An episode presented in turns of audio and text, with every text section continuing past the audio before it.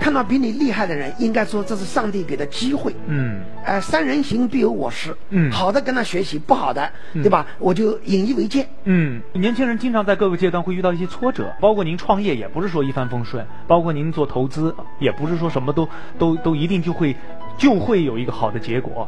但是呢，心态要调整。遇到挫折的时候，你一般是怎么去面对的？您就说两个例子吧，比如说您在大学期间遇到的最大的挫折是什么？创业期间遇到的最大的挫折是什么？我还比如我在音乐学院的时候啊，那个时候谭盾啊、叶小刚啊，嗯在一入学的时候就已经是文化名人了，已经很厉害了。嗯呃，我在大学二年级的时候看到谭盾获得德国德累斯顿国际小提琴比赛这个金奖。嗯德累斯顿地方是贝多芬曾经工作生活过的地方，嗯而一个我们的同学在这样一个辉煌的古典乐的圣地得到了国际的承认，你们嫉妒他？啊，精神崩溃了，呃，嫉妒都没了，你知道？真的。后来为什么什么让我恢复了这个状态？嗯我一想，我又不是作曲系的，作曲系的叶小刚应该更痛苦，对吧？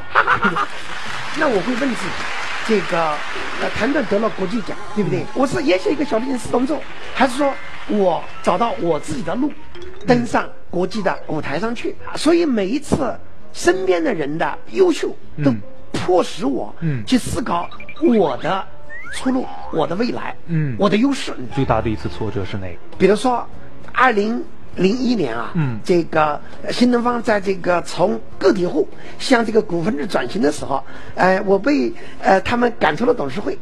哦，对，我知道你可能要问我这个问题，我先说出来好不好我我？你说出来让我们高兴一下，怎么回事？这个对，就是内部的冲突嘛。对哦哦，呃，别人可以说是内斗，但是我认为这是一种企业内部的一种这个一种冲突，啊、哦观念的，对吧？我要这样，他要那样。您是怎么面对的呢？对我怎么面对的？我这一年我写了三本书，三本书全是我在新东方跟学生咨询和青年对话，对吧？帮他们留学出国、追求前途的那些人生故事。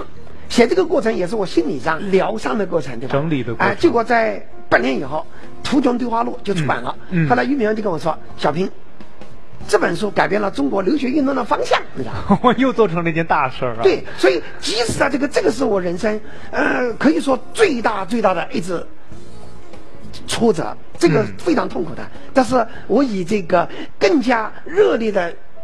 啊，这个心情啊，嗯去拥抱了新东方这个事业、这个梦想，嗯也就同时拥抱了俞敏洪、王强啊，他们这个呃和我一起所代表的新东方的这个事业。我每次看到杨澜老师，我都看到她是一个成功的女性，我也很想满足一下私心。走上社会之后，杨老师，您最大的挫折是什么呀？挫折多了啊，都，哎呀，不知从哪儿说起。我记得我上大学的时候，我也遇到刚才那位同学的一个。这种经历，呃，其实按理说我在北京上中学，而且以非常高的这个高考的分数考到北京外国语大学，呃，当时还是有一点这个骄傲感的。但是我第一年的时候，我突然发现很多同学的这个听力比我好，我有一阵特别郁闷，我就觉得自己有问题，也许我不适合学习语言，呃，就是陷入一种非常强烈的自我怀疑哈，呃，但是我记得那个时候，呃，那个我妈妈特别好啊，我妈妈注意到我这情绪非常的呃低落，然后呢，那个她就跟我说，她说其实呃。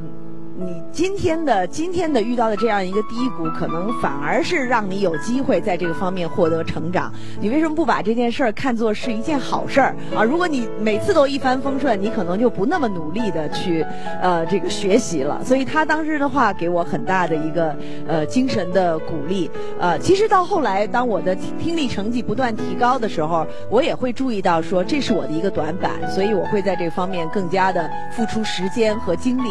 我觉得其实每一次当你遇到挫折，呃或者呃呃有对自己的某种失望的时候，都是你加强自身能力的一次绝好的机会。这是上帝给你的，这是叫 bless in disguise 哈，就是是一个被伪装起来的祝福。